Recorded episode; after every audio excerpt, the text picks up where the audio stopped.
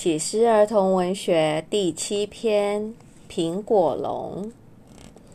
咔隆碰，房子倒，是谁的大脚丫？真不少。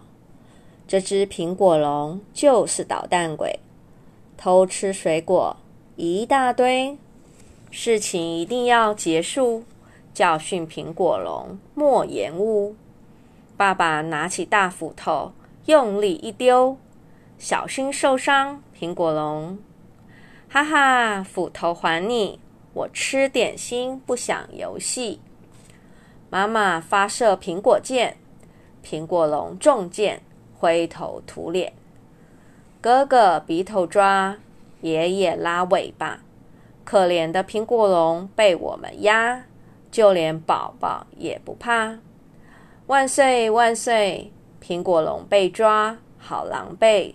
受到教训，自认倒霉。苹果龙啊，快快来，来帮爸妈排砖块，盖间房子，好气派。